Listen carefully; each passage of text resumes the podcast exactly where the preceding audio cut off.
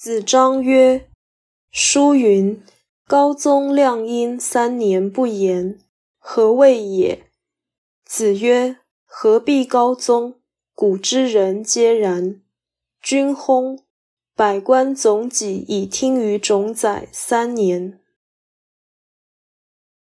子张说：“尚书有说，商王武丁居丧三年都不说话，这是什么意思呢？”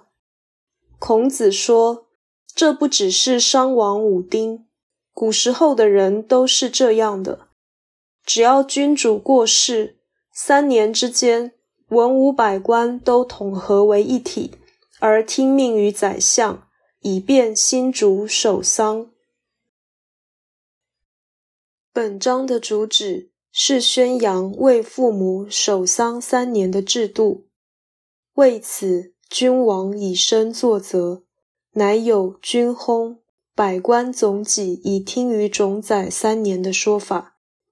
这个说法其实不是历史上的常规，孔子借用商王的例子加以倡导，这显然是为了建立守丧的定制，以弘扬孝道。